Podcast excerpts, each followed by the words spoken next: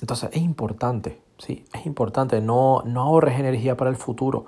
Vive y piensa en el poder de la hora. Piensa y vive en el poder de la hora. Ya te digo, espiritualmente es muy importante.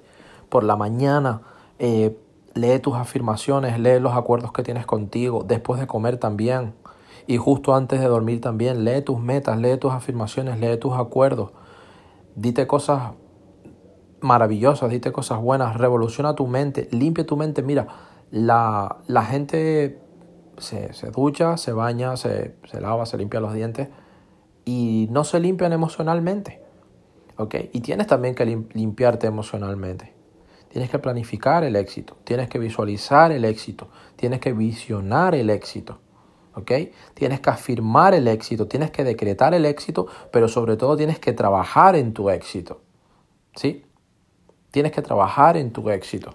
Tienes que programarte para el éxito.